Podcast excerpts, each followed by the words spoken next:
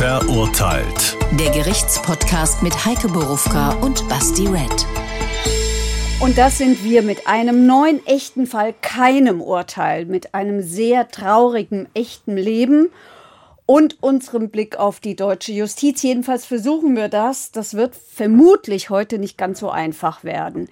Aber bevor wir darüber reden, kommt hier wie immer der Werbeblock, weil ihr ja alle schon den Hessenschau-Kanal auf YouTube abonniert habt und uns außerdem auf wirklich sämtlichen Podcast-Apps dieser Welt, ich kann es kaum aussprechen, ebenfalls abonniert habt, hätten wir heute noch einen anderen Hinweis für euch. Wie ihr wisst, sind wir zurück auf der Bühne und weil es uns da so gut gefällt, kommen wir am 17. August und am 26. September gleich nochmal in den Sommergarten der Batsch Cup. Jedes Mal mit immer zwei neuen Fällen, die ihr hier noch nicht gehört habt und die ihr deswegen vielleicht auch noch gar nicht kennt. Und weil es dann anfängt, ein bisschen ungemütlicher draußen zu werden, wenn es nicht jetzt schon immer so ungemütlich ist, kommen wir ab November in die Käs in Frankfurt, also mit Dach über dem Kopf. Am 16.11., am 12.01., am 23.02. und 11.05.2022. Alles notiert? Alles notiert, falls nicht, verurteilt-podcast.de findet ihr auch nochmal die ganzen Daten. Und hinterher sagen wir es auch nochmal. Ich sag's dann. Service. Weiß nicht, ob ich die ganzen Daten dann noch auswendig kann, aber wie gesagt, steht alles auf der Homepage.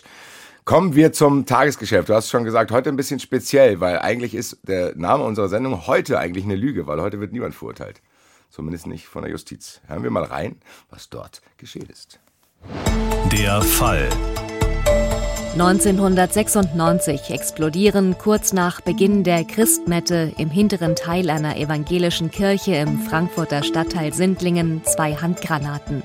Die beiden Sprengkörper trug eine Frau am Körper. Sie selbst und zwei weitere Frauen sterben. Zehn der 70 Gottesdienstbesucher werden schwer verletzt, drei leicht. Einen terroristischen Hintergrund schließen die Ermittler schnell aus. Am Tag darauf ist klar, die Attentäterin war psychisch krank, die Tat ein Suizid. Die Ermittler vermuten familiäre Probleme als Auslöser. Der Sohn der 49-Jährigen hatte sich im Alter von 18 das Leben genommen. Sie selbst lebte getrennt von ihrem Mann und der neunjährigen Tochter. Ja, ich glaube, jetzt wissen die Leute, warum es dort kein Urteil gibt, äh, weil die Dame, die das gemacht hat, äh, sich dort das Leben genommen hat. Es tut mir leid, bevor ich jetzt ins Team Chronologie komme und sonst irgendwas, ich muss die offensichtlichste, für mich zumindest offensichtlichste Frage stellen. Woher kriege ich denn einfach mal mir nichts, dir nicht zwei Handgranaten um die Weihnachtszeit? Also, da wir uns ja im Jahr 1996 befinden, befinden wir uns in einer Zeit kurz nach den Kriegen auf dem Balkan. Und ähm, damals gab's viele dieser Handgranaten. Also seit dem Ende dieses Bosnienkrieges haben Handgranaten geradezu aus Osteuropa geradezu den illegalen Markt hier bei uns überschwemmt. Und die waren auch noch spottbillig. Wir sind ja noch in der D-Mark-Zeit. Die haben zwischen 10 und 50 Mark gekostet. Woher die Frau das hatte, wissen wir nicht. Sie könnte sich die Handgranaten im Frankfurter Bahnhofsviertel besorgt haben. Sie könnte sie von irgendwelchen Ex-Söldnern haben. Sie könnte sie sich auf einem Flohmarkt bei Waffennarren gekauft haben. Beim Flohmarkt?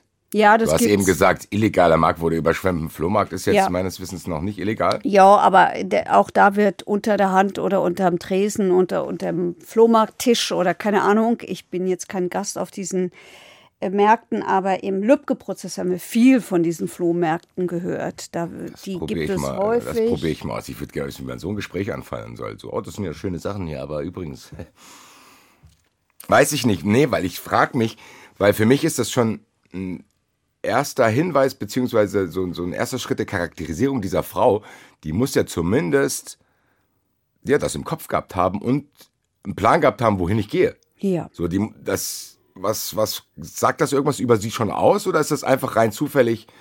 Weil, weiß ich, also, weil ich stelle es mir so vor, ich muss ja, es gibt ja leider sehr, sehr viele Wege, sich selber das Leben zu nehmen. Mein erster wäre nicht zu denken, okay, ich gehe jetzt los und hole mir zwei Handgranaten. Also das ist jetzt, wäre jetzt nicht meine erste Wahl.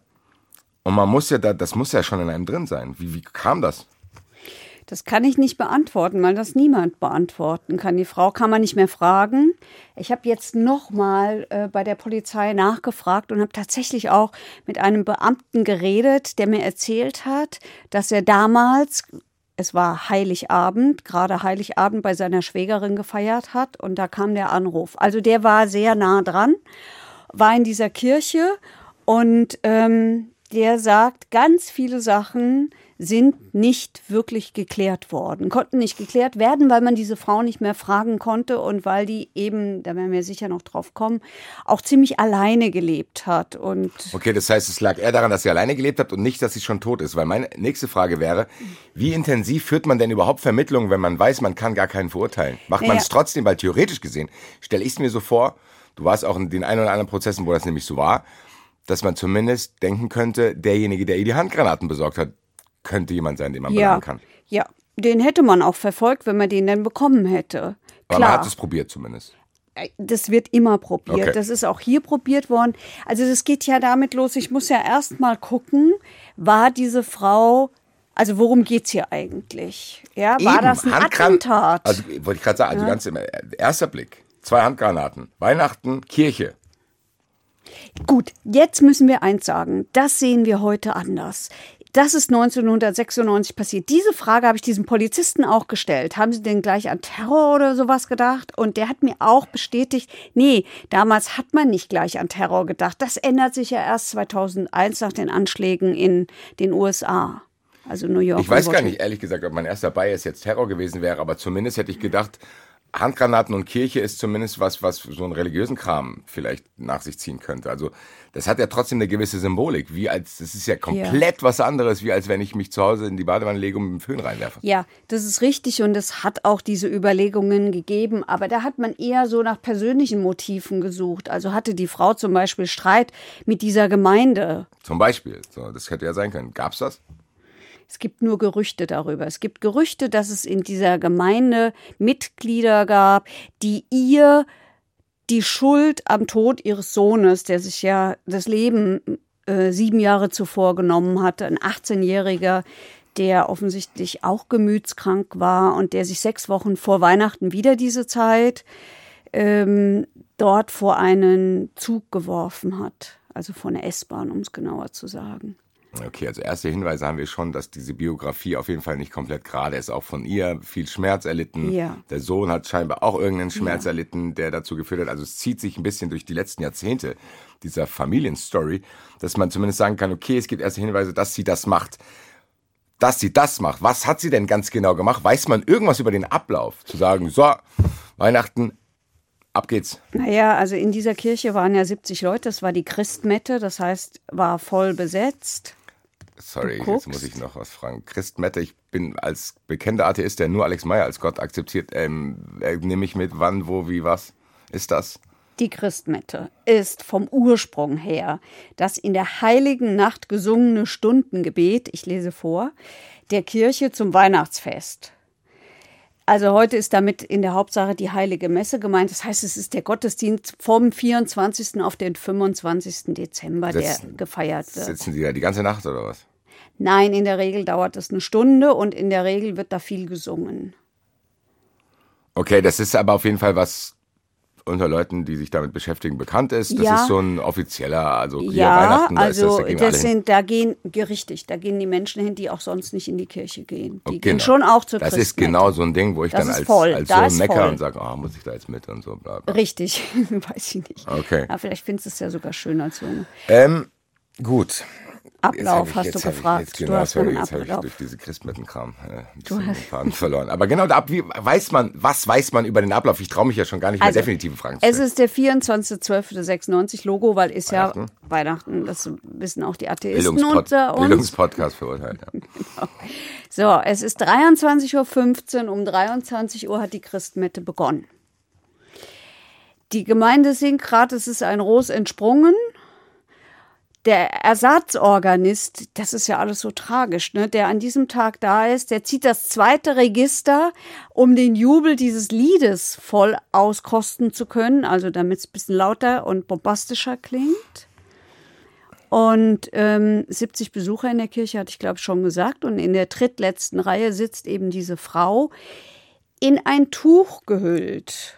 Ah, die saß schon da. Die saß schon da. Kam nicht reingestürzt und hat irgendwas gebrüllt, Nein. so ihr Dreckschweine oder so. Nein, nein, also man weiß gar nicht. Die hat nichts gesagt. Okay, also es gab keinen Hinweis darauf zu denken, ah, die ist aber strange, so, sondern die saß da schon eine ganze Zeit. Naja, im Nachhinein ähm, gi- gibt es schon Zeugen, die gesagt haben, "Ja, das war so ein bisschen komisch, weil die hat, war da so eingehüllt. Ja, gut, Gut, aber dann ist sie vielleicht kalt oder ein bisschen krank. ja, so irgendwie. Und unter diesem eingehüllten, es gibt interessanterweise, die einen sagen, es war ein Tuch und die anderen sagen, es war ein Wollmantel, also irgend sowas in der Art war es. Da waren eben diese zwei Handgranaten. Und sie hat sich dann nach vorne gebeugt und hat diese Handgranaten gezündet. Die Polizei hat später gesagt, dass jede dieser Handgranaten hatte mindestens 100 Gramm hochbrisantes militärisches TNT. Also es war hochexplosiv, was sie dann gemacht hat. Gezündet heißt, in dem Fall hat die das tatsächlich, ich weiß nicht, ob irgendjemand so genau zugeschaut hat, hat die die einfach das Plompending da abgemacht, wie ich das aus meinem Computerspiel kenne, und dann in der Hand gehalten oder? Ich bin raus, keine Ahnung. Das weiß ich nicht. Diese Frage habe ich auch nicht gestellt, weil ich ja keine Computerspiele. Siehst, ich weiß, was Christmette ist, aber spiele keine Computerspiele. Äh, deswegen habe ich diese Frage nicht gestellt. Ich weiß es nicht. Sie hat sie jedenfalls gezündet und die hatte eine extreme äh, Splitterkraft. Ähm, das heißt, da flog alles in dieser Kirche. Also neben natürlich ähm, Teilen von Menschen, sie selbst, zwei Schwestern, die neben ihr saßen. Das waren die beiden, die verstorben sind. Ja, 59, 61 Jahre alt sind tot. Die, die in unmittelbarer Nähe saßen, sind schwer verletzt worden. Es hat zehn zehn- Schwerverletzte zehn Schwerverletzte. gegeben und drei Leichtverletzte. Unter diesen zehn Schwerverletzten war eine Mutter mit ihrer Tochter, die in dieser Christmette war. Das weiß ich deshalb so genau, weil es die Frau eines Kollegen ist, eines früheren Kollegen, der das oft erzählt hat, was das äh, auch in den Jahren danach, was das für Folgen hatte. Die Frau ist so schwer verletzt worden, die äh, konnte nicht mehr richtig arbeiten, so wie vorher. Das heißt, er musste sich um die Frau und anfangs auch um die Tochter kümmern. Das Mädchen war zwölf Jahre alt, als das passiert ist. Also, so, Ja, das, ich habe es nämlich auch auf meinem Zettel stehen. Einfach, da steht hier die Frage Szenerie vor Ort, weil ich glaube, dass ich mir das Gott sei Dank überhaupt nicht vorstellen kann. also das muss Da ganz sind, heftig ich glaube, da gibt es wahrscheinlich Töne und Schreie und Bilder. Ja, und alles fliegt rum. Gesangbücher, Brillen, die den Menschen wegfliegen, alles, äh, ne? Das ist ja dann auch für die Leute, die jetzt das Glück haben und nicht ums Leben kommen, trotzdem was, was du jahrelang mit dir Natürlich, rumschleppst. Also natürlich. diese Schreckhaftigkeit. Also ich, ich, ich wie gesagt, ich habe die Frage hier stehen, aber ich glaube, man kann sich dieser Szenerie gar nicht nähern, wenn man da sowas nicht mal selber erlebt hat, weil das ist ja, ich stelle es mir unglaublich übel vor, Gerüche, Geräusche, die du niemals mehr vergisst und wie du es Ja, gesagt hast. Selbst der Polizist hat das zu mir gesagt. Ja, da kann ich, als ich den gefragt habe, ja, da kann ich mich noch ganz genau erinnern. Sowas vergisst man nicht. Und der ist ja jetzt später gekommen. Der hat diese eigentliche Explosion ja nicht erlebt. Das ist ein Polizist, der kommt danach dazu. Ja, das Holz der Bänke ist geborsten. Und dann ist es Weihnachten. Das steht ja dann in der Mitte dieser Weihnachtsbaum. Das, es hat ja Das auch was. wirkt für mich mit diesem musikalischen Untermalungskram, den du mir da erklärt hast, wirkt das fast wie ein Film. Ja. Dass diese Bomben auf dem Klimax gezündet werden und am Ende hast du wirklich das Tovabo da. Also auf die Idee ist man auch gekommen, weil in dieser Krimi-Reihe Rosa-Rot mit Iris Berben ist tatsächlich am 16. November 1996 eine Folge gelaufen. Da ging es um einen äh, verfolgten Bankräuber. Und der ist aus Verzweiflung dann in eine Kirche mit einer Handgranate und hat sich in die Luft gesprengt. Man, diese Frage kann man auch nicht beantworten, weil, die, weil man die Frau ja nicht mehr fragen kann. Aber es hat immer Vermutungen gegeben, dass sie vielleicht diesen Krimi gesehen hat und so auf diese Idee gekommen ist. Sechs Wochen vorher finde ich ehrlich gesagt gar nicht so abwegig dann. Nein, Weil ich habe ja jetzt wirklich abwegig. probiert, mich dem zu nähern, wie eine, eine Frau, Bahnhofsviertel, Handgranaten, Kirche, bla. Ehrlich gesagt ist das für mich bis jetzt, ich habe nicht andere Informationen, die schlüssigste Erklärung. Und dann heißt es immer, Computerspiele sind so gefährlich, auch wenn die Leute rosa-rot schauen, kann es passieren, dass die Leute sich da dümmliche Sachen abschauen, weil es ist ja sechs Wochen vorher finde ich schon krass, weil es ist jetzt auch kein alltägliches Ding, wo ich dir jetzt vier Filme aufzählen könnte, wo genau das auch passiert. Ja. Also das ist eine Vermutung, dass sie da auf die Idee gekommen ist. Finde ich trotzdem, ganz kurz, ja, wird wahrscheinlich auch wieder Reaktion geben. Ehrlich gesagt finde ich es assi. Ja, klar. Weil, wenn ich vorhabe, mich umzubringen, finde ich es schon echt auch immer assi, wenn man sich vor den Zug wirft, wie der Sohn das gemacht hat, weil dann hast du einen Zugfahrer, der das ganze Leben damit leben muss und es gibt halt Möglichkeiten, wo man einfach keine anderen Leute mit reinzieht. Ja, Gibt es aber- irgendwelche Hinweise, warum die das gemacht? Weil ich finde, wie gesagt, mein erster Impuls ist, das, wa- wa- was soll das? Also du wir hast haben's- gar nichts davon. Kriegst ja. ja nicht mal mehr mit. Also wir haben es ja am Anfang schon gehört, die Frau ist psychisch krank gewesen.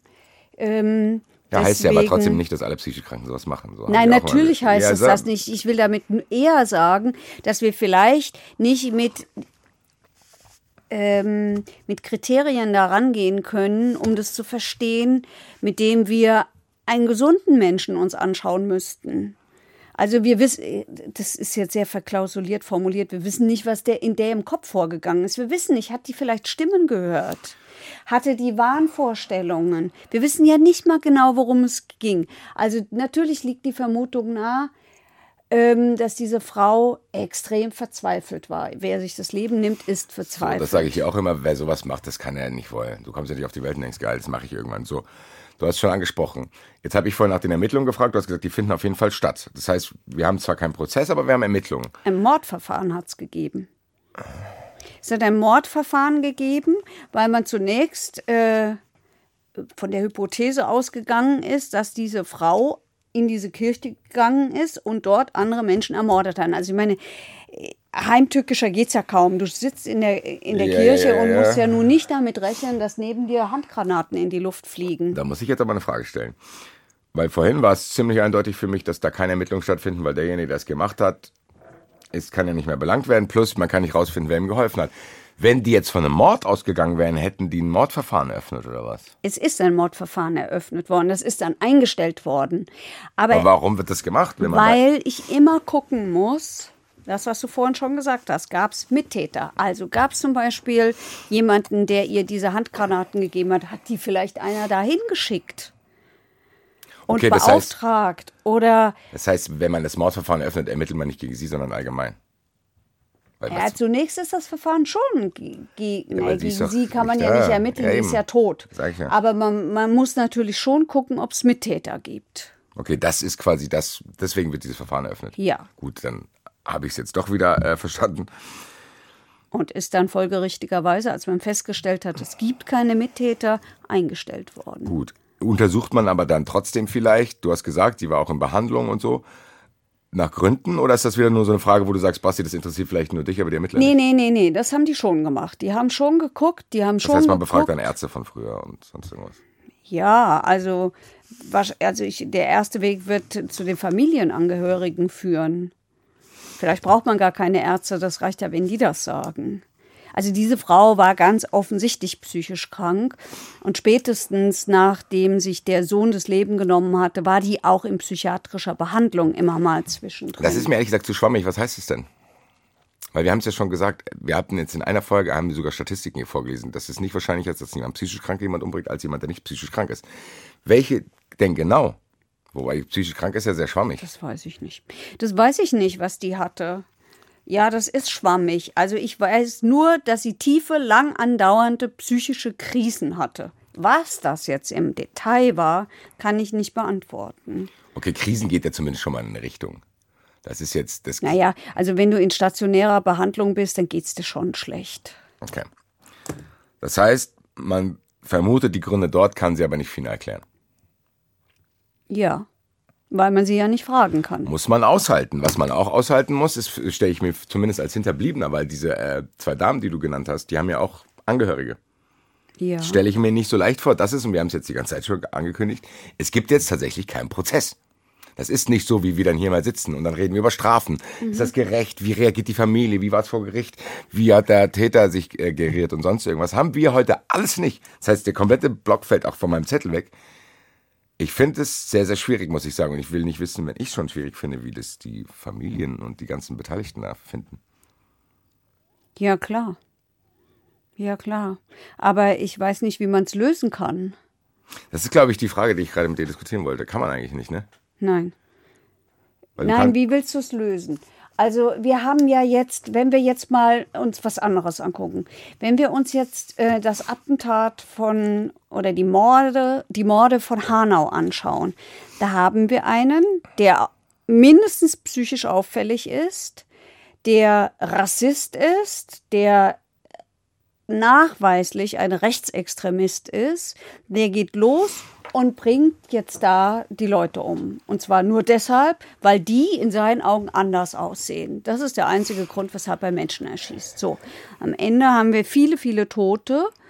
Und äh, ein Ermittlungsverfahren haben wir einen ähnlichen Fall. Der hat sich selber auch das Leben genommen. Der Täter ist tot. Gegen Toten kannst du nicht ermitteln.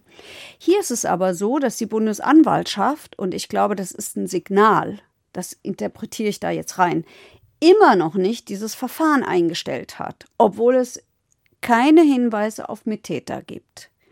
Und damit meine ich nicht irgendwelche ähm, Sachen, die da schiefgelaufen sind, sondern ich brauche ja was ganz Konkretes. Wir haben es ja im Fall Lübcke gesehen, wie schwierig das ist mit dem Nachweis. Also da ist dem einen, dem Markus H. ja vorgeworfen worden, er habe psychische Beihilfe geleistet.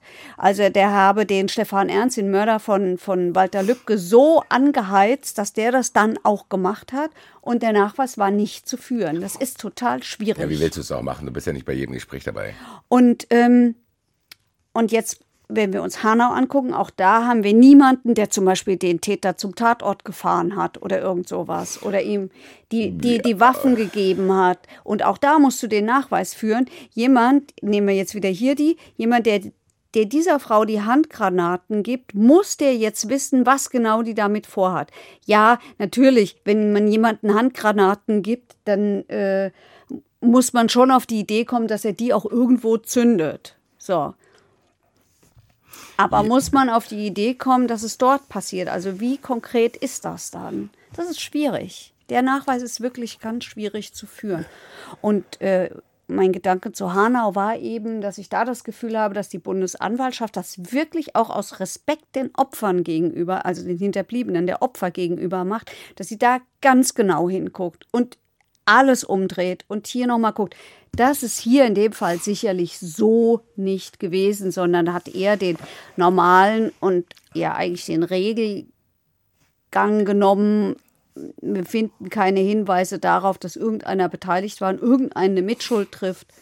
Und dann wird das Verfahren eingestellt. Ja, ich finde bei Hanau zum Beispiel, äh, klar, der Respekt vor den Opfern sowieso, der gebührt es auch. Ich finde, das hat auch eine gute öffentliche Wirkung dann, zu sagen, ganz ehrlich, äh, da Ja. fällt nichts unten unter. Aber ist für mich der Verdacht trotzdem begründet, dass solche Dinge immer auch mit Strukturen zu tun haben können und dass man in der Vergangenheit eben diese Strukturen nicht aufgedeckt hat und dass, wenn dann wieder sowas passiert, ehrlich gesagt, warte ich das.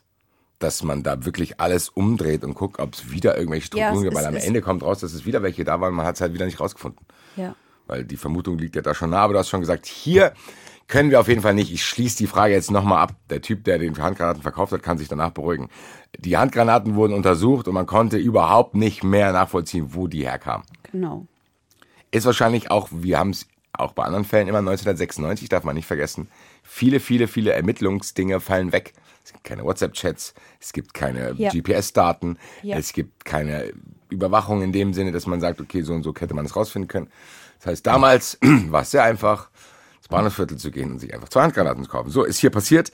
Die hat das jetzt getan. Und wir hatten diese, diese vielen Handgranaten, die ja auch hier äh, im Umlauf waren. Also äh, wenn, wenn du nur, ich, glaub, ich glaube schon, dass es, äh, es, es macht die Sache schwieriger, wenn, da, wenn der Markt sozusagen überschwemmt wird von Handgranaten. Weil es so viele gibt. Ja, da natürlich. kann es doch überall gewesen sein, wo sie die gekauft hat. ja, ich glaube, wir werden es auch heute nicht mehr klären können, was damit passiert. Nee, wir werden es nicht mehr klären können. Die Akten sind aber immerhin. Die Akten äh, liegen im Hauptstaatsarchiv in Wiesbaden. Das heißt, man hat diesem Fall schon eine bestimmte Bedeutung zugemessen. Kann ich da eigentlich hingehen, das einsehen? Nee, leider nicht. Sonst hätte ich natürlich reingeguckt. Und dann würden wir viel, viel mehr jetzt wissen. Man braucht, man muss da einen Antrag stellen und so. Also äh, da, und da kommen aber alle Akten hin, die man ähm, historisch für wertvoll hält. Okay, wahrscheinlich auch aufgrund der Einzigartigkeit dieser Tat. Ja. Wir haben meiner Meinung nach Warte mal. Entschuldigung, da, Ja. fällt, mir- da habe ich noch einen Gedanken, weil das fällt mir so, das ist mir in der Vorbereitung so aufgefallen. Also tatsächlich habe ich Erinnerungen daran, als das passiert ist. Ähm, ich habe ja erzählt, ich kannte diesen Kollegen, der immer wieder äh, erzählt hat, was das eigentlich für diese Familie bedeutet. Aber gleichzeitig ist mir jetzt aufgefallen, dass diese Berichterstattung darüber, die reißt ab und zwar ganz schnell. Die reißt äh, mit Beginn des nächsten Jahres ab und man findet eigentlich kaum was. Vielleicht hängt es damit zusammen, dass es wirklich nur Gerüchte und Spekulationen gab. Was war das? Ja. Ich stelle es mir natürlich dann auch in so einem Stadtteil vor, da wird auch sehr viel gelabert dann. Ja, und jetzt ist es aber so, die wollen überhaupt nicht mehr drauf angesprochen werden. Die wollen damit nichts mehr zu tun haben. Mit Sindlingen verbinden eben einige Menschen, jedenfalls die schon ein bisschen älter sind und das mitbekommen haben, äh, diesen, dieses Attentat in dieser Kirche, diese grauenvolle Explosion mit diesen fürchterlichen Folgen, aber die Leute wollen damit nichts mehr zu tun haben. Es gibt, es gibt auch kaum Berichterstattung darüber. Ganz erstaunlich. Ist vielleicht für uns ärgerlich, aber eigentlich verständlich. Ja, vielleicht. Soll ich mir das ständig auflasten? Also. Ja, vielleicht. Trotzdem habe ich den Impuls, dass wir noch nicht genug über diese Frau gesprochen haben. Weil wir ja hier auch immer trotzdem probieren. Ich weiß, das hat nicht immer eine juristische Relevanz, aber heute habe ich ja irgendwie feuerfrei-mäßig, äh, weil heute ist eh kein Prozess da, wo man sagen kann, das ignoriert man. Deswegen kann ich ja persönlich einfach erfragen, hast, können wir mal irgendwie durchgehen, die Station dieser Frau, ob wir da irgendwie was finden, wo man sagt, okay, ja, Wir diese haben berühmte nicht viel. Frage, dieses Where did it all go wrong? Ja, das wissen wir nicht. Wir wissen nicht, wo was schiefgegangen ist. Aber das erklärt sich tatsächlich jetzt wieder aus der mittlerweile immer selben Antwort. Das war ja dann auch nicht mehr wichtig. Also ja, man hat versucht, äh, ein Motiv zu finden. Man hat sich das so erklärt, dass die, dieser, dass der Sohn, dass es mit dem Tod des Sohns zusammenhing, der sich das Leben genommen hat, der sich vor die S-Bahn geworfen hat, dort in diesem Ort. Die Frau war längst weggezogen.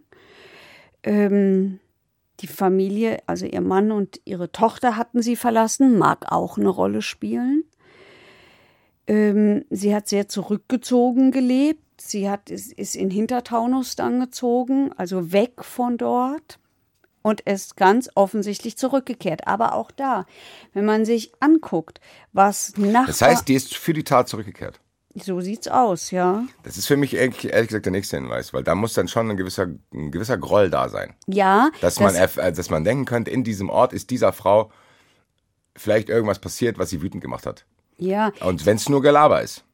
Ja. Weil, ganz ehrlich, ich würde es auch wahrscheinlich persönlich nehmen, wenn mein Sohn sich das Leben nehmen würde und irgendein Dorf und dann gibt es irgendwelche Schnattertaschen, die mir dann erzählen würden, ich bin daran schuld. Ja. Könnte zumindest sein, aber wir können ja jetzt natürlich Ja, viel verurteilt, untypisch. hat- Das machen wir eher bei 93, wir spekulieren heute hier sehr viel.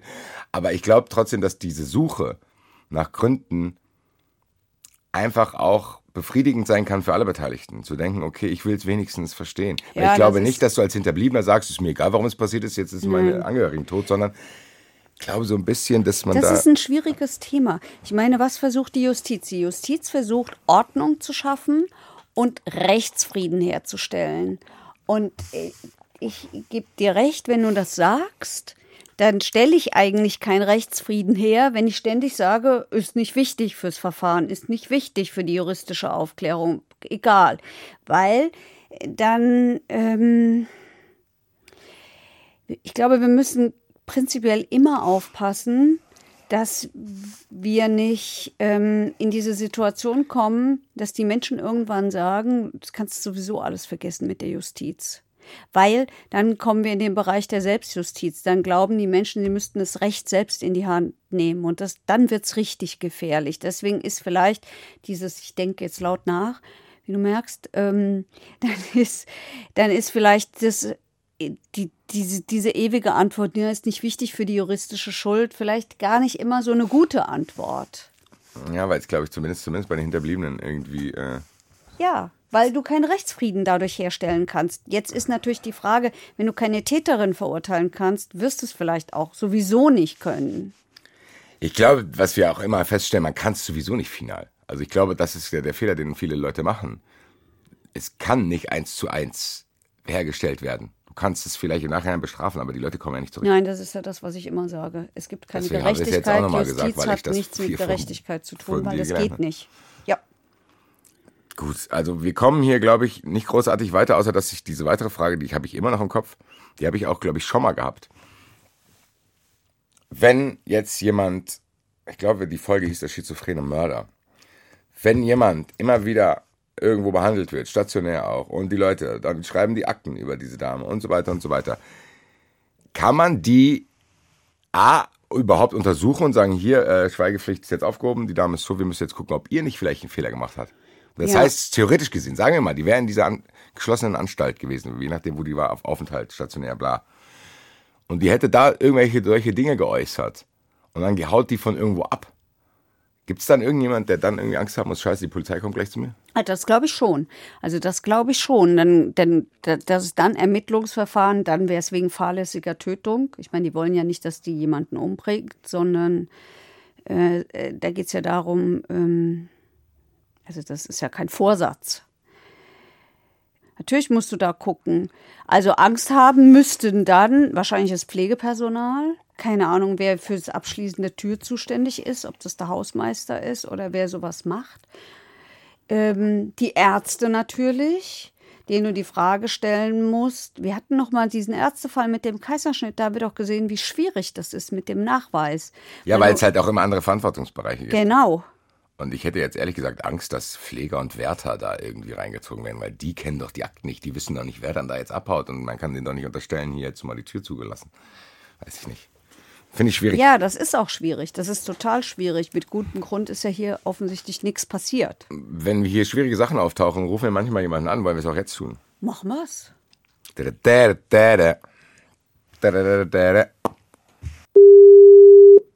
Drescher, hallo. Basti Red und Heike Borufka. Gute. Wir reden über einen Uraltfall, nämlich 1996, als sich eine Frau in der Christmette das Leben genommen hat mit zwei Handgranaten. Und wir versuchen uns dieser Frau zu nähern, was schwierig ist. Ja, weil wir nicht viel wissen und immer nur überall die Hinweise haben, die Frau war psychisch krank, die Frau war psychisch krank. Aha. Jetzt stellt Basti die Frage, wie ist das eigentlich, also jetzt gehen wir mal davon aus, dass sie wirklich in ärztlicher Behandlung war. Wie ist es denn mit Schweigepflicht? Wann geht eine Staatsanwaltschaft hin? Wann wird angeordnet, dass da Akten äh, beschlagnahmt werden? Das sind ja sehr sensible Daten. Das ist ganz schwierig. Also normalerweise äh, gilt das Arztgeheimnis da halt ähm, und äh, wenn die zustimmt, dann kann man natürlich auf die Sachen zugreifen. Aber, Aber die ist tot. Wenn die, ach so, die hat sich. Äh, ho, ho, ho, ho, ho. Dann ist es doch ganz schwierig, oder? Ja, also müsste man möglicherweise gucken, ob man über die Erben da irgendwie eine, eine Zustimmung bekommt, dass man sowas auswerten kann. Aber generell kann, können Ermittler nicht einfach Nicht hingehen. einfach hergehen und äh, Krankenakten beschlagnahmen, ne? Krass, das macht es natürlich dann, um sowas rauszufinden, dann noch schwieriger. Ja, ja, natürlich. Theoretisch gesehen, sagen wir mal, diese Erben würden zustimmen. Und dann würde in diesen Akten irgendwie hervorgehen, dass da irgendeiner irgendwelche Warnsignale nicht gesehen hat. Gibt es da Bestimmung, dass der dann belangt wird? Also grundsätzlich ja, ja. Also wenn man, wenn man also wenn das die Frage ist natürlich, kann der das wirklich dann absehen oder sowas. Also wenn die jetzt nicht vorher einem gesagt hat, hör zu, an Heiligabend gehe ich in die Kirche und spreng mich da in die Luft, äh, dann muss er das natürlich melden. Es gibt so einen Straftatbestand der Nichtanzeige von geplanten Straftaten, von schweren, geplanten schweren Straftaten. Ähm, aber äh, ein, ein Arzt, der die normal in Behandlung hat, äh, ob der das dann wirklich vorhersehen kann, habe ich noch meine Zweifel. Also es klingt so, als wenn es tatsächlich theoretisch möglich abgeht. wäre, praktisch eigentlich nicht. Ja, praktisch so gut wie keine Rolle spielt, ja. Okay. Und Jetzt fällt mir noch eine Frage ein. Wir haben nämlich eben diskutiert über das Thema Rechtsfrieden. Also Ja. es ist ja so, dass ähm, ich häufig sage, weiß ich nicht, keine Ahnung, weil das hat für die juristische Schuld ist das nicht mehr von Belang. Äh, Das endet ja immer. Jetzt ist ja die Justiz, würde ich behaupten, einmal dazu da, Ordnung herzustellen und auch für Rechtsfrieden zu sorgen. Kann man, also das ist jetzt mehr Ihre Meinung gefragt, Ja, ja, kann man klar. Rechtsfrieden herstellen, wenn ich all diese Fragen, die gerade für Hinterbliebene so wichtig sind, häufig nicht beantworte? Auch das ist schwierig. Ne? Ich meine, äh, also wie Hinterbliebene auf sowas reagieren und ob die, selbst wenn die alle Sachen kennen, äh, dann da friedlicher wären, das ist halt die große Frage. Also was man weiß, ist natürlich, äh, wenn irgendwie jemand entführt wird, äh, dass die Angehörigen gern wissen wollen, äh, wie ist der zu Tode gekommen, wo ist der zu Tode gekommen, auch um einen Ort von Trauer zu haben oder sowas. Das spielt schon immer mal wieder eine Rolle äh, bei Straftaten. Ähm, für den Grund, das ist ganz schwierig. Da gehen die Leute halt auch ganz unterschiedlich mit um. Ja, die einen sagen dann, warum muss ausgerechnet mir das passieren? Und äh, die anderen sagen, naja, ich habe halt Pech gehabt und äh, bin irgendwie christlich sozialisiert und, und, und bin in der Lage zu verzeihen. Ja, weil die große Gefahr ist ja da, dass wir sonst irgendwann äh, beim Thema ähm, Selbstjustiz rauskommen. Ja, ja, natürlich. Ne, das ist die große das, Gefahr doch immer. Aber das hat man natürlich immer, ja. Also ich meine, da, da ist es halt äh, das Gewaltmonopol des Staates und äh, wer das nicht anerkennen will, äh, weil er meint, äh, das, was da ausge... Aber das hat man ja auch so oft einmal, ja. Also Ingeborg Bachmann oder irgend sowas, ja. Äh, die dann einfach der Meinung sind, da kann keine Strafe hoch genug sein und die den Mörder ihrer Tochter Hand, die den Mörder ihrer Tochter erschossen hat da im, im Gerichtssaal. Das sind alles ziemlich schwierige Sachen. Deswegen müssen wir Podcast machen. Ja, ist auch gut so. Vielen Dank. Wollen wir ihn gleich mit in den Zuschauerraum nehmen eigentlich? Oder hast du noch irgendwas? Nee, wir rufen später nochmal. Wir müssen okay, jetzt erstmal gucken, wie wir hier jo. diese Sache rund kriegen. Bis gleich. Bis gleich. Ja, Heike, äh, wie immer an der Stelle meine Aussage und Frage. Äh, mein Zettel ist leer. Hast du noch irgendwas, was du mir mitteilen willst, Nein. was aus meiner Fragerei nicht rausgekommen ist? Nein, weil, äh, wie gesagt, das sind. Äh, das, was wir wissen wollen, wissen wir nicht, werden wir auch nie erfahren und das müssen wir aushalten. Und das ist halt das Schwierige. Ich glaube, das zeigt diese Folge am besten heute, dass wir auch euch da draußen mit vielen Fragezeichen zurücklassen müssen. Und ich glaube, der, die Punchline unter dieser Sendung ist tatsächlich, dass man lernen muss, das auszuhalten, weil was willst du machen? Ist vielleicht auch ein guter Ratgeber für andere Lebenslagen, äh, dass man, Hier lernt man was fürs Leben. genau, wo wir auch was lernen, darf ich jetzt in den Zuschauerraum? Okay. Oder willst du? Ja. Nee. Ja. Das klang so nach so einem Okay, wenn du willst. Nee, lass uns in den Zuschauerraum gehen. Zuschauerraum. Und da sind zwei sehr interessante Fragen aufgetaucht. Ich glaube, Chancentod macht seinen Doppelpack, weil er hat ja, glaube ich, in einer der letzten Folgen auch schon seine Frage hier. Finde ich einen überragenden Namen auf jeden Fall. Liebe Grüße. Er sagt auf jeden Fall, dass er den König Ibo-Fall äh, sehr, sehr harten Tobak fand und äh, hat ein paar Fragezeichen. Und die Fragezeichen hatte ich in der Sendung auch schon. Ja, und ich konnte sie nicht. Du lösen. erinnerst dich an meine Fragezeichen, wie es sein konnte, dass er, glaube ich, irgendwann abgeschoben wurde, zurückkam und dann einfach hier geblieben ist, obwohl es sehr, sehr viele neue Straftaten von ihm gab. Ja. Jetzt ist seine Frage, gilt das lebenslange Aufenthaltsverbot nicht mehr, respektive warum wird es bei einem mehrfach verurteilten Kriminellen nicht rigoros durchgesetzt? Also was ist da die juristische... Also ja, Achterbahn. es gilt. Und äh, ja, ich konnte diese Frage nicht so richtig beantworten. Und ja, ich habe sie mir auch gestellt und ich habe versucht, und es ist gar nicht einfach, eine Antwort drauf zu finden. Also wenn man bei der Staatsanwaltschaft nachfragt, lernt man, das ist nicht Aufgabe der Staatsanwaltschaft, weil die verfolgt ja Straftaten. Logo. Ne? Und deswegen kann die das auch gar nicht beantworten, weil, da haben wir das ja wieder, ich meine, eben hatten wir es ja auch, dass äh, bestimmte Fragestellungen, die wer, äh, bestimmte Fragen werden nicht gestellt, weil die tun nichts zur Sache. Also aus Sicht einer Staatsanwaltschaft. Fand ich ganz interessant. So. Darüber entscheidet nämlich die Ausländerbehörde beziehungsweise das Verwaltungsgericht. Und dann habe ich äh, über viele, viele Wege versucht, was zu erfahren. Also, ich habe erfahren, dass es tatsächlich gegen diesen Mann ähm, ein Verfahren gibt, weil der nämlich einen Asylantrag gestellt hat. Also dessen Abschiebung ist eigentlich klar. Äh, Gegen die hat er wohl geklagt. Diese Klage scheint er zurückgenommen zu haben. Und deswegen darf er sich eigentlich hier nicht mehr aushalten und müsste sofort abgeschoben werden. Das aber kannst du hemmen, also das kannst du aufhalten, indem, und es scheint mir hier, Achtung, Spekulation, scheint mir hier der Fall zu sein, indem der hier Frau und Kind jetzt hat. Und dann geht es um das Wohl des Kindes Und das steht im Vordergrund. Was ja eigentlich gut ist. Was eigentlich gut ist, aber was natürlich auch äh, leicht genutzt werden kann. Und das erklärt auch, wieso es so betont worden ist, jetzt in dem letzten Prozess, dass vor der Tür die Frau und die feste Partnerin und so weiter sitzt. Ja, okay, aber dann ist er ja So. eigentlich nicht illegal hier. Dann ist er nicht illegal. Nee, aber ich meine, weil ganz- nee. Ja, es ist ein bisschen schwierig. Der Nee, Finde ich nicht, weil wenn du, wenn du die Chance hast, es gibt doch oft die Aussage, ja, ich kann dazu nichts sagen, es ist ein laufendes Verfahren. Vielleicht war das auch eins. ja, also der hat einen Asylantrag gestellt. Ja, also, aber und das habe ich raus. Nee, der Asylantrag ist abgelehnt worden. Als unbegründet. Ja, habe ich dann nicht vielleicht noch irgendwie eine Zeit Nee, danach? und dann ist eigentlich Schluss.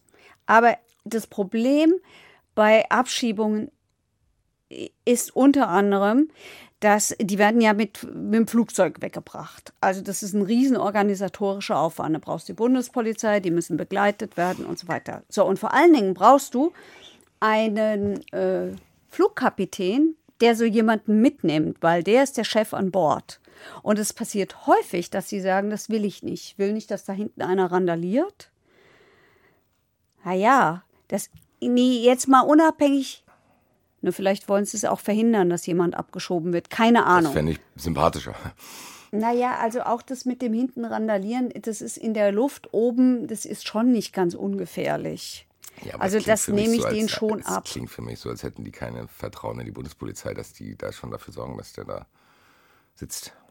Ich weiß es Da nicht. könnten wir das eine ist so ein, zu machen. Da Ja. hat es Prozesse gegeben, wo Menschen zu Tode gekommen sind, weil die so von, dem, von der Polizei so nach unten gedrückt wurden, damit die Ruhe geben. Ah, ja, Das ist ein schwieriges lass uns, Thema. Lass uns das Thema nicht aufmachen. Ich glaube, was wichtig ist, hier klarzustellen, und es geht nicht darum, irgendwelche Asylverfahren zu bewerten. Ich glaube, die Frage von Chancentod zielt einzig und allein darauf ab, wie es sein kann, dass das Verfahren hier Natürlich. stattgefunden hat.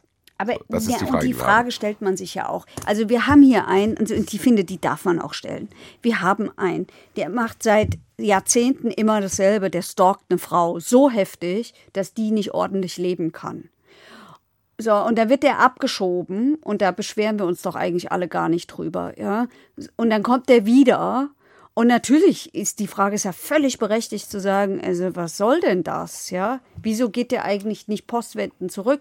In dem Tutsche-Fall ist es immer betont worden, dass der acht Jahre lang die Bundesrepublik nicht betreten darf, weil er sonst auf der Stelle noch an der Grenze zurückgeschoben wird. Scheint ja hier nicht funktioniert zu haben. Mag natürlich auch daran liegen, wie der hierher gekommen ist. Also bei der, weiß ich, der ist ja wochenlang, ist der über, ich glaube, Syrien oder so. Ich weiß es nicht mehr genau.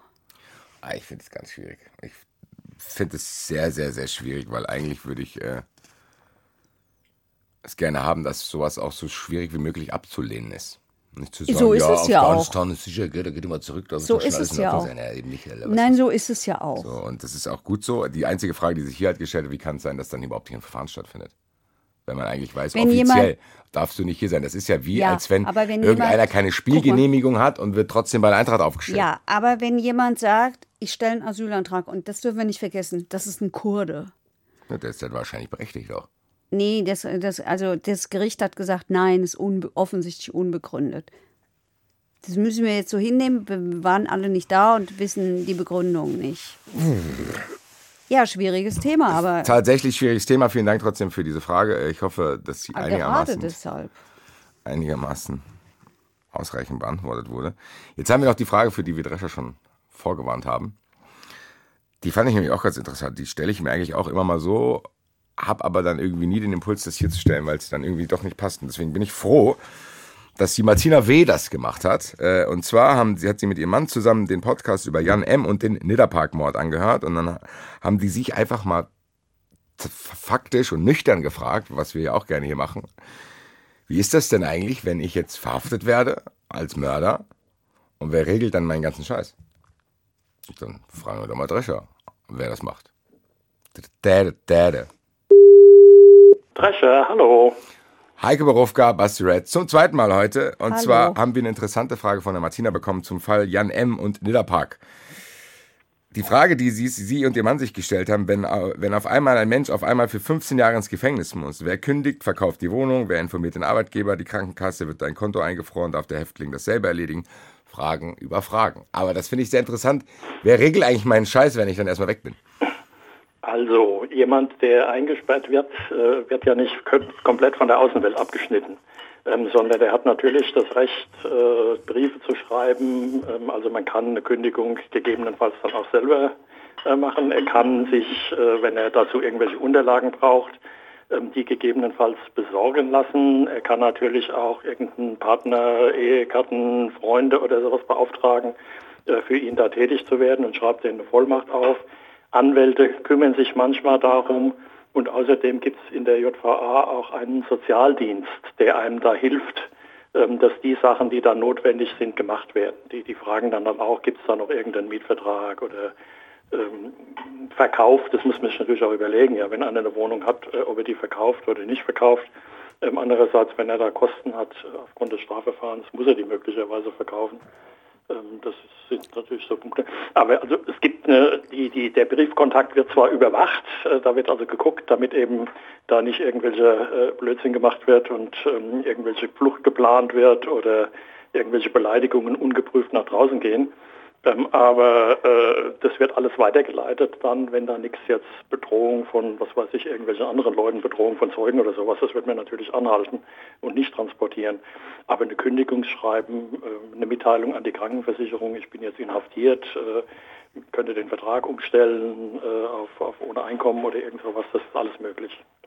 Also in dem Fall war es so, da weiß ich, dass während des Prozesses die Wohnung von ihm dann verkauft worden ist. Mhm. Das hat er wahrscheinlich dann selber veranlasst oder sein Anwalt hat sie möglicherweise geraten. Ja. Also das, über Vollmachten geht es ja auch alles. Ja. Und da, ich habe auch schon Sachen gehabt, wo ein Notar äh, gebeten hat, eine Besuchserlaubnis zu bekommen, äh, weil er jemanden in der JVA besuchen wollte, äh, der da Verkauf vornehmen wollte oder ein Testament machen wollte oder sowas. Und dann kriegt er eine Besuchserlaubnis und geht in die JVA und dann wird das halt da aufgenommen. Und mit der Briefkontrolle ist es doch so. Zunächst ist es die Staatsanwaltschaft während des Ermittlungsverfahrens. Richtig? Also grundsätzlich ist es eigentlich das Gericht, aber ah, okay. ähm, das Amtsgericht kann das auf die Staatsanwaltschaft übertragen, was regelmäßig gemacht wird, weil das Amtsgericht sonst nichts anderes mehr zu tun hätte als Briefkontrolle. Und wenn dann die Anklage erhoben ist, geht es auf das erkennende Gericht über. Aber es, es trifft dich ein bisschen ab, weil ich, das, weil ich das so oft schon in Prozessen gehört habe, dass aus diesen Briefen dann auch verlesen wird. Ja, die können beschlagnahmt werden, eventuell. Also, also wenn die als Beweismittel in Betracht kommen, weil er sich zur Tat äußert zum Beispiel, ja, äh, äh, oder auch zu seinen Lebensumständen äußert, ähm, dann wird teilweise, äh, da gibt es den Paragraph 94, 95, 98, irgend sowas da in der, in der Kante, ähm, dass äh, Beweismittel beschlagnahmt werden können. Und da gibt es zwei Möglichkeiten. Entweder, dass es komplett beschlagnahmt wird äh, oder aber, das macht man bei Briefen fast immer, ähm, dass ein Beschluss gemacht wird, äh, dass das Schreiben dergestalt beschlagnahmt wird, dass eine Kopie zu den Akten genommen wird und das Original befördert wird. Und dann hat man den Inhalt in den Akten ähm, und da wird eine beglaubigte Kopie von gemacht, äh, die in die Akten geheftet wird. Und das ist dann Bestandteil der Akten und die entsprechenden Schlüsse, die daraus gezogen werden können, die versucht man dann daraus zu ziehen. Alright. Vielen Dank. Danke, danke. Bis bald. Alles klar, bis, bis bald. bald. Ciao. Ciao. Ja, Herr Drescher, äh, ich hoffe sehr, das mache ich jetzt diese Überleitung, dass wir Herr Drescher auch live irgendwann wieder auf der Bühne sehen. Ich glaube, der hat uns auch schon sein Go dafür gegeben. Bei welchem Termin es sein wird, werden wir sehen. Wahrscheinlich schon am 17. August. Das wäre nämlich der erste Termin. Wir sind jetzt noch zweimal im Batschkap Sommergarten draußen. Die erste Show hat richtig, richtig Bock gemacht. Vielen Dank nochmal an alle, die da waren. Das war ein schönes Erlebnis. Äh, am 17.8. hast du schon gesagt, gibt's eine. Am 26.9. ist noch eine. Dann hast du am Anfang der Sendung schon gesagt, wird's wahrscheinlich ein bisschen ungemütlicher. Dann gehen wir rein. Wir gehen in die Cass. Sehr, sehr, sehr schöne Location. Auch ziemlich zentral gelegen. Am 16.11. am 12.01.2022 dann, 23.02. und 11.05. sind die bis jetzt feststehenden Termine. Falls da noch welche dazukommen, weil ihr uns die Bude einrennt, werden wir euch das wissen lassen. Vielen, vielen, vielen Dank auf jeden Fall an alle, die schon Karten gekauft haben, die dieses ganze Hackmack mitgemacht haben mit diesem ganzen Getausche. Wir hoffen, dass das jetzt vorbei ist und wir tolle Shows mit euch haben werden. Mit immer zwei neuen Fällen. Tatsächlich. Und immer neue Fragen könnt ihr auch an verurteilt.hr schicken, die Heike dann rausfiltert und die ihr mit in den Zuschauerraum bringt. Ihr könnt uns aber auch Twitter, Hashtag verurteilt, Instagram. Oder ihr kommt überall. einfach zur Show und stellt sie dort. Geht auch. Sehr, sehr viele Möglichkeiten, die ihr habt. Meine lieben Freunde, dabei, dabei. Tschüss. Verurteilt. Der Gerichtspodcast mit Heike Borufka und Basti Red. Eine Produktion des Hessischen Rundfunks.